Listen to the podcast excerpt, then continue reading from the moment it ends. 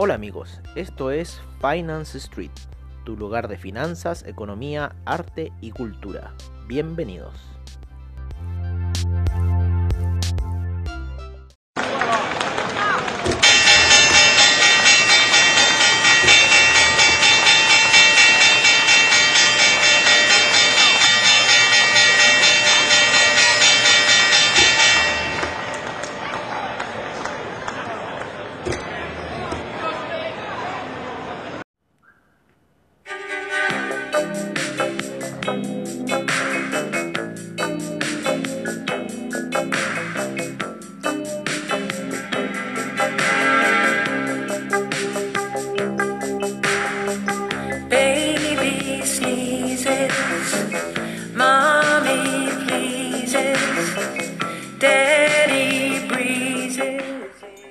Hola, hola, hola amigos de Finance Street, amigos de Comunidad Traders, ¿cómo están el día de hoy? Después de ese gran sell-off del día de ayer, ¿se acuerdan cuando estábamos viendo a esta hora el- la caída del petróleo de la vela una hora? Y después lo que quedó fue ya algo, pero hace rato que no veía un desplomazo. O sea, hace, se lo juro que hace rato que yo no veía un desplomazo como de 5 dólares que se pegó ayer el petróleo. Estamos hablando que en un lote eran 5 mil dólares, 5 mil dólares, amigos míos. Eh, en 0.5 eran 2.500 y así, ¿no es cierto? Eh, así que lo de ayer fue eh, devastador, yo creo. Fue una cosa, pero ya apoteósica, apocalíptica, lo que vimos ayer con la caída del petróleo. Eh, después de eso, en la tarde ya, a eso de las 2 de la tarde, horario de Chile, ¿no es cierto? 1 de la tarde, horario de Nueva York, ya no están respetando los horarios. Antiguamente Oliver Vélez había revisado así como los horarios de trading y había sacado unas conclusiones de que en este horario sí, este horario no, este horario acá. Pero eso ya no se está respetando. Y, mm, cómo se llama, y después de como a la una de la tarde, dos de la tarde nosotros, una de la tarde en Nueva York, ocurrió ese gran sell-off, ¿no es cierto? Por eh, ya, sea, el Nasdaq venía dando señales de que en cierta forma no iba a subir y eh, finalmente eh, reaccionan los demás índices que sí estaban subiendo. Por ejemplo, el US 500 estaba haciendo ahí unas figuras de ascenso. Estaba todo descorrelacionado porque el Nasdaq estaba ahí lateralizando fuerte y el, el, el S&P subía una, dos, tres velas después. Eh, se manda una vela como de retroceso bastante fuerte una hora, dando señales, luego la siguiente vela alcista y para después la segunda vela ya final de todo a eh, caer fuerte, ¿no? Eh, lo mismo que el Russell 2000, por lo menos lo que estoy viendo aquí en la gráfica de 4 horas, esa caída violenta que tuvo. El, Dow Jones también termina reaccionando luego de llegar a los máximos históricos que tiene el Dow Jones de los 33.000 puntos y una toma de ganancia pero fuerte, ¿no? Igual fue de 200 puntos en el Dow Jones. Miren, el Dow Jones no está sufriendo tanto ahora. No, el Dow Jones no está, pero el Nasdaq ayer eh, se cayó aproximadamente casi 300 puntos. Eh, hoy día ya terminó de hacer ahí hasta los 713 y yo creo que lo más probable la, la potencia bajista va a seguir. Si se fijan en el estocástico en diario del Nasdaq, yo lo tengo programado en 1373. Esa es mi programación de estocástico. Eh, en la señal de daily está por debajo de la señal, ¿no es cierto? La señal principal está por debajo de la señal que hace... eh, porque en el estocástico son dos señales, ¿no? Una que es como la guía, que podríamos decir como la media móvil, y la otra es como la gráfica. Y la señal de la, de la, de la gráfica está por debajo de la media móvil. Entonces, con lo cual ya nos está diciendo que hay un rompimiento hacia la baja por parte de las gráficas diarias del de el, el- Nasdaq. La vela ayer empezó a niveles de 13.000 puntos y se cae hasta eh, los niveles de los 12.700. Eh, por ahí. 12.700 de fracción. Mucha lateralización durante la noche hasta que recién a eso de las 6 de la mañana horario europeo, horario inglés europeo, eh, empieza a reaccionar.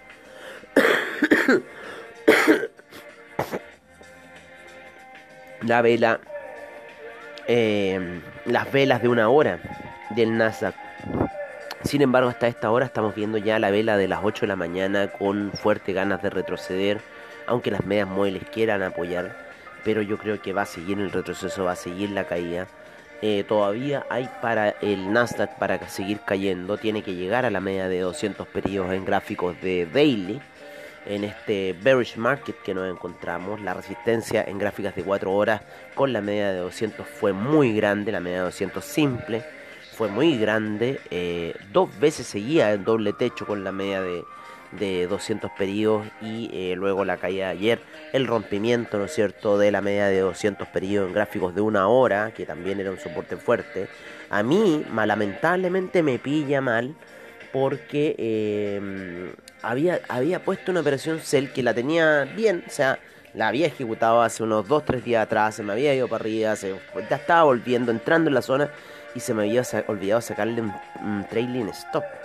Entonces, ¿qué pasó? Que activó ese trailing stop y de repente cuando me despierto, porque me fui a una pequeña siesta, porque dije, ah, ya, después de la hora del almuerzo, pum, eh, no pensando que iba a suceder esta situación. Así es el mercado. Oye, y, de repente me despierto como a las 5 de la tarde y veo que, no me cuadraba el equity, ¿no? Y, pero ¿qué está pasando? Y, claro, se había activado, la operación, se había desaparecido la operación Cell. Y claro, había activado el trailing stop y me tiró para afuera y siguió cayendo. Pero bueno, ahí estamos recuperando en cierta forma esa situación. Eh, yo creo que hoy día las apuestas van a seguir a la baja. Hay muy poca presión para el alza hasta este minuto. Si bien los europeos quieren hacer subir algo el mercado, por lo menos está llegando a niveles de medias móviles bastante críticos. Por ejemplo, en el US 100 está llegando a la media de 200 periodos gráficos de una hora. En 4 horas para el Russell 2000 hay apoyo ahí en la media de 200 periodos, pero lo vamos a ver en una hora el Russell 2000. También llegando a la media de 20 periodos por lo menos en una hora está toda la baja. En la gráfica daily, para qué hablar del el velón que fue ayer, ¿no es cierto? En todos los gráficos, en el, en el SIP, en el Dow Jones, en el Russell 2000, ¿no es cierto? Y en el Nasdaq, ¿no? Eh, y principalmente en el Nasdaq, que yo creo que va a ir a buscar la media de 200 periodos nuevamente ahí a los niveles de los 12.170 aproximadamente. Así que yo creo que hoy día va a seguir el retroceso del Nasdaq. Eh, tendría que ser una potencia muy fuerte. Si la, si la potencia igual a la vela alcista, o sea, a esta vela, claro, sería ya una cosa así, muy maricona. Porque es mucha potencia para ir en, comprador. Eh, pero yo creo, como les digo, el estocástico está rompiéndose a la baja en el Nasdaq. Y deberíamos seguir teniendo todavía una presión bajista en, el, en, el, en, el, en el gráfico de 4 horas, por lo menos, quiere ahí como que despegar, sin embargo, todavía no le da la potencia suficiente al Nasdaq. Está llegando a la media de 12 periodos y lo más probable es que le pegue otra potencia más bajista nuevamente y rompa los niveles. Miren, si hoy día rompe los niveles de 12.713, vamos a seguir viendo ese sell off que estamos viendo hasta este minuto por parte del Nasdaq. Así que yo no le veo mucha potencia alcista el día de hoy. Eh, y quizás si rebasa los 13.000, ¿no es cierto? Sobre los 13.016, quizás ver alguna situación o ver, ver, primero, porque ahí va a tocar la media de 20 periodos, ver primero ahí en gráficos de 4 horas qué va a hacer en esa situación. De romper ese punto, claro, ahí recién algunas posiciones de compra pero no sé, por ahora eh, no quiero seguir apostando a la venta. Eh, tengo ahí unas posiciones de venta, pero eh, no quiero empezar a meter ventas desde ya hasta que no despierte el, el, el, el dragón. ¿no? Cuando despierte el dragón vamos a ver realmente qué va a suceder.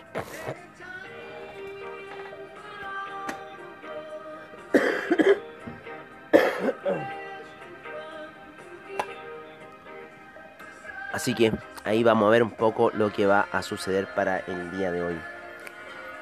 Eh, ¿Qué más? ¿Qué más? ¿Qué más? Bueno, eso está un poco con los índices americanos sucediendo. Esa es la situación hasta este minuto.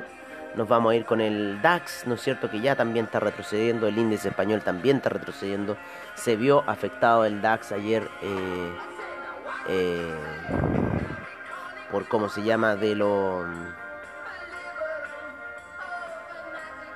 de lo que sucedió, ¿no es cierto?, eh, con la caída.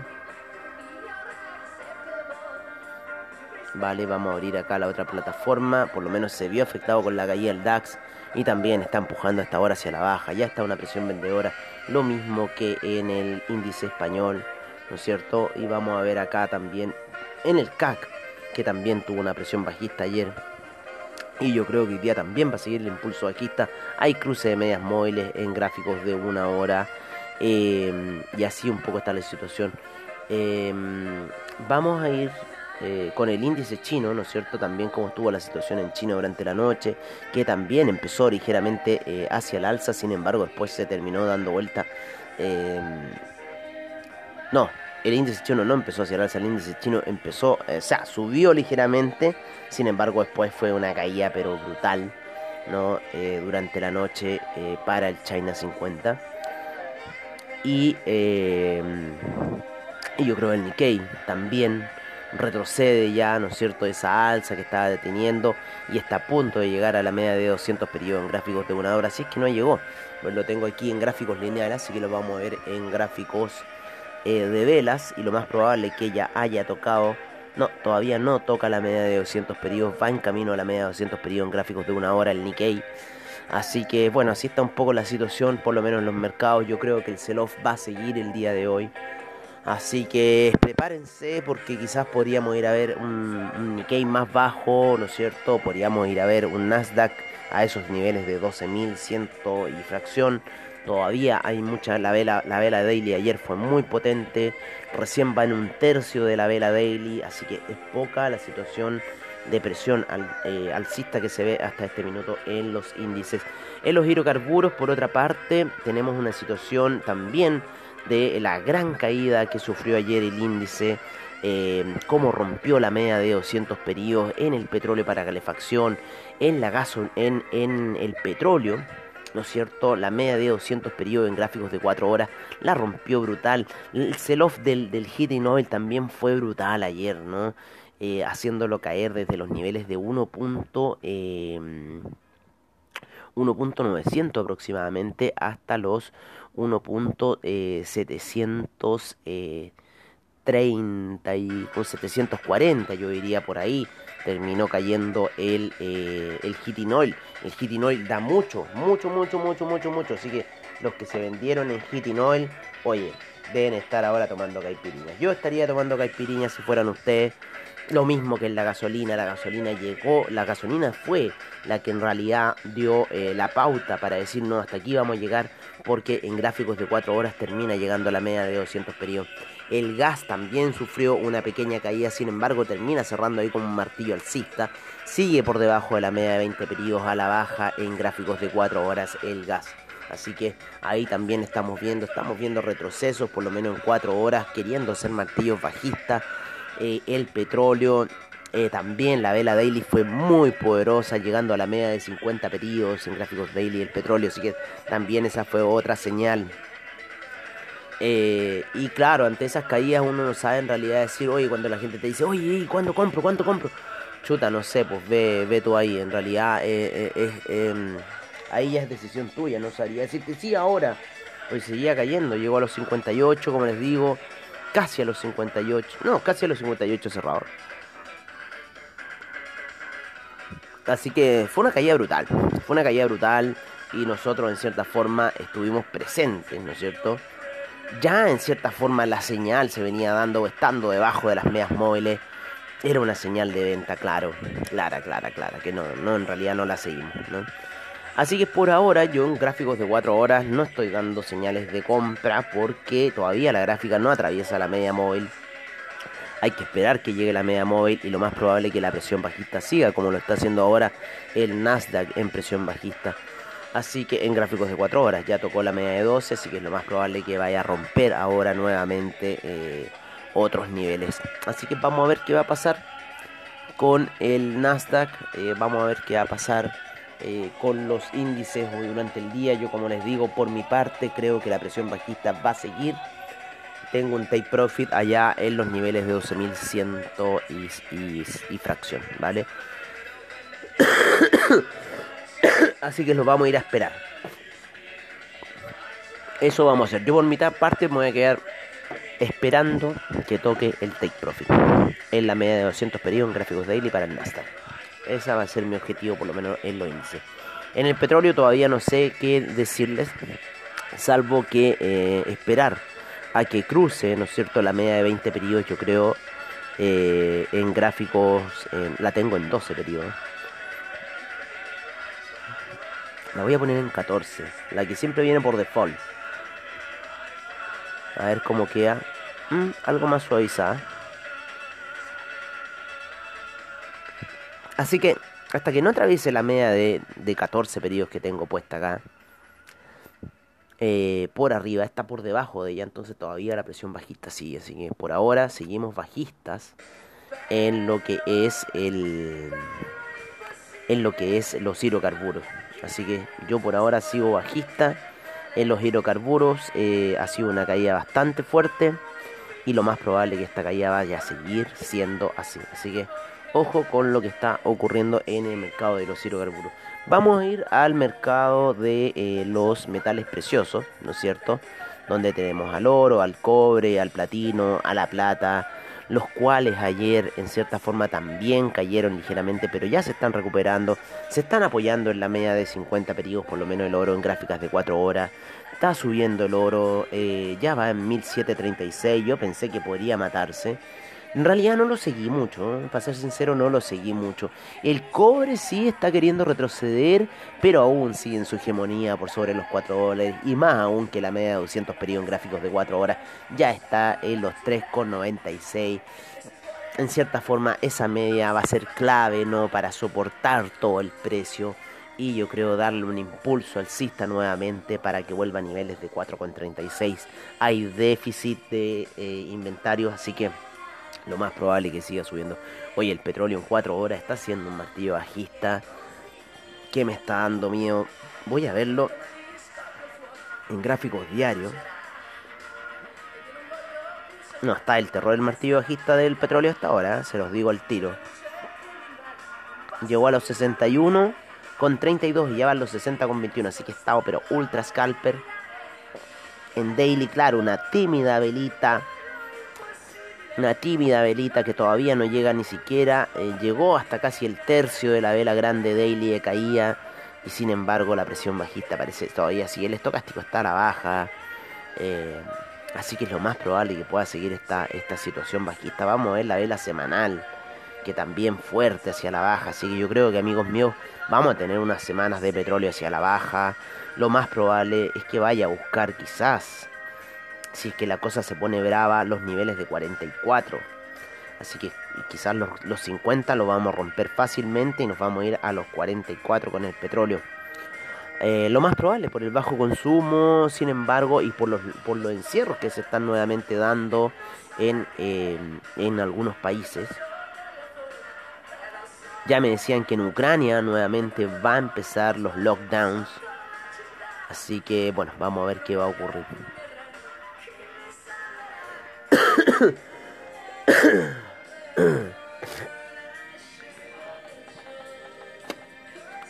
Ay, ay, ay. Este resfrío me tiene loco. Oye, eh, bueno, como les digo, la plata, miren, la plata, el platino principalmente, está por debajo de las medias móviles y haciendo un hombro cabeza a hombro en 4 horas y con mucha posibilidad de matarse. El oro está subiendo, yo creo que va a venir a buscar la media de 200 periodos gráficos de 4 horas a los 1768 ya parece que no va a terminar como martillo bajista. ¿Se acuerdan que ayer estábamos analizando esa situación de que rompió inclusive hacia abajo cuando fue la caída de, los, de los índices?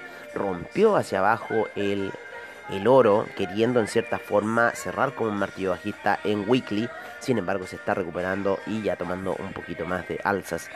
Para el oro, el, la plata también podía tener alzas, ir a buscar la media de 200 periodos en gráficos de 4 horas a niveles de 26 con 68. Eh, ahí todavía tiene posibilidades la plata. Pero el platino, el que me deja ahí más preocupado con ese hombro, cabeza, hombro.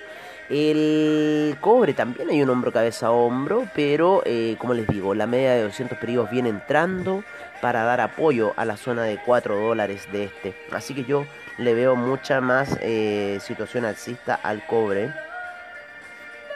Vale, nos vamos con el café. O el café se mató ayer. Se mató. Se mató. ¿Se acuerdan? ¿Se acuerdan que ayer lo estábamos viendo ligeramente alcista? Eh, sin embargo, eh, da un impulso hasta cierta hora nomás. Y ya en la apertura de Wall Street empieza una caída brutal, brutal. Y cae de los niveles de 135 a 130 el café. Así que fue una muerte bastante fuerte. Rompió las medias móviles de 20, 200 y 50 periodos. Así que lo más probable que siga cayendo el café. Por lo menos ya empezó hacia la baja. El dólar peso chileno ayer se sacó la mugre también, tío. Ya empezó las operaciones en 7.18 luego de haber llegado a los 7.31. El dólar peso el día de ayer llega a los 7.31 y en horario Wall Street empieza una debacle bajista. Raro lo que está haciendo el, el- el dólar peso. Raro lo que está haciendo el dólar peso. Veamos el dólar index que el dólar index no hizo nada ayer. De cierta forma no hizo nada ayer salvo subir. ¿No? Este, este, este bajón fue del otro día. Este bajón fue el de Powell. Y ayer no hizo nada en realidad el dólar index. Así que en realidad no sabría por qué se cayó el dólar peso el día de ayer. Tiene que haber habido algún factor quizás interno del país para que el dólar peso en cierta forma... eh, en cierta forma se hubiera caído. Oye, las velas, les digo, las velas de 4 horas del heating oil en la gasolina y el petróleo para calefacción, ténganle un ojo porque esas velas van a cambiar ahora a las 9. Así que la presión bajista parece que sigue. Yo creo que menor intensidad, pero va a seguir. El dólar index está subiendo, rompiendo la vela de 4 horas anterior hacia el alza. Esta caída de los mercados le encanta al dólar index.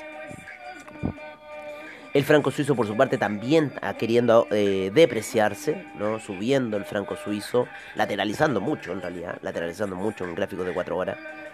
Y el euro también lateralizando mucho, no pudiendo recuperar la zona del 1.200 que tanto quiere recuperar. Llegó hasta los 199, pero no alcanza a llegar a los 200 el euro, retrocediendo en vista que el dólar index sigue subiendo. Así que, en cierta forma, el, el dólar index está ahí nomás, ¿no? Vámonos con el- los criptomercados, ¿no es cierto? El Bitcoin, el, eh, el Ethereum, que ayer lo estábamos viendo en cierta forma alcista, se pegó una baja, ojo que se pegó una baja el día de ayer con la toma de ganancias que hubo en Wall Street y que lo que va a seguir habiendo. eh, pero está dando señales de alza, está dando señales de ir a buscar los niveles de 60.000 por lo menos el Bitcoin. Eh, calculamos ayer ciertos niveles, no ha caído del billón de dólares, ¿no es cierto? O sea, capitalización de mercado hay y muchos están apostando por el nivel de 70 mil para el Bitcoin. Otros ya están diciendo que ya estamos llegando a ciertos niveles de eh, sobrecompra fuertes, ¿no? Y que deberíamos ya en cualquier minuto ver un bearish market para lo que es el, eh, el Bitcoin. El Ethereum por lo menos sigue en esa zona de los 1845 y los 1710. Hoy, ayer en la noche, hoy, eh, perdón, sí, ayer en la noche fue a buscar eh, mínimos, ¿no es cierto?, a la zona de 1732. Ahora se halla en 1810 subiendo en velas de 4 horas, lleva bastantes velas de 4 horas al alza. Eh, pero está en esa zona lateralizando, así que cualquier cosa puede ocurrir en el, en el Ethereum, un reventón, así que hay que estar ojo, quizás puede tener un reventón alcista, ir a buscar los 2000 nuevamente Ethereum, sería una buena situación de take profit. Eh, en los seminarios estamos hablando de, eh, de cómo poder atacar estos, eh, estas criptodivisas que tienen gran spread, así que eh, si pueden asistir a ellos sería bastante bueno, así que ahí tienen que hablar con Amalia o con Tazuli en cierta forma para poder ver cómo pueden meterse a estos seminarios y tener mayor información sobre lo que estamos hablando en el criptomercado. Por ahora está la situación alcista, está comandada por Bitcoin, está comandada por Ethereum, está siguiendo los Litecoin, así que estamos bastante bien. Ojo que el Litecoin tiene mucha resistencia en la media de 200 periodos en gráficos de una hora. Así que vamos a ver qué va a suceder. También el Bitcoin Gold también está con alta resistencia ahí en esa zona. Así que, oye, eh, le pedí a Axel que me acompañara a cerrar el programa de hoy. Espero a la noche hacer un after crypto junto con eh, un cierre de mercado. Así que yo creo que va a ser un programa largo donde vamos a mezclar ambas cosas. Una primera parte, el cierre de mercados y la segunda parte, el after crypto. Ayer no lo pude hacer porque amigos míos, estoy, estado esta semana, se, se lo juro, que ahora me, me- estoy eh, figurando que es eh, viernes. Voy a revisar en mi computadora. Viernes. Te lo juro que estaba totalmente perdido. Así que bueno, ya estamos terminando la semana. Una semana violenta, por lo menos ayer. Y vamos a ver cuán violenta va a cerrar. Así que ojo con la situación. Ojo con esa media de 200 periodos en gráficos daily para los seguidores del Nasdaq. Eh, y bueno, que tengan muy buen trade el día de hoy. Y les deseo la mejor de la suerte. Ojo con ese petróleo. Y bueno, que tengan muy buen trade el día de hoy. Y nos veremos el, eh, en la noche, espero. Y si no, ya nos estaremos viendo eh, el sábado. Posiblemente que haga una crypto session. Y si no, ya hacia el domingo, lunes, con la apertura de mercados, como siempre, al estilo de Finance Street. Un gran abrazo, cuídense. ah, recuerden hoy, Tazuli Bilicic, el director de Comunidad Traders, a las 10 de la mañana con los consejos de trade. Así que ahí espero que tengan suerte. Y eh, agradezco a investing.com, eh, bueno, a AvaTrade, como siempre, por su bajo spread, seguridad y confianza en el trading online. A investing.com, a Trading Economics, a Forex Factory, a CoinGecko, a CryptoWatch, a eh, Market Business Insider, a Yahoo Finance, a Oil Price, a Gold and Silver, ayer al Money Show, muchas gracias. eh, y a todos los que hacen posible este programa. Un gran abrazo y nos estaremos viendo en una nueva sesión aquí en Finance Street.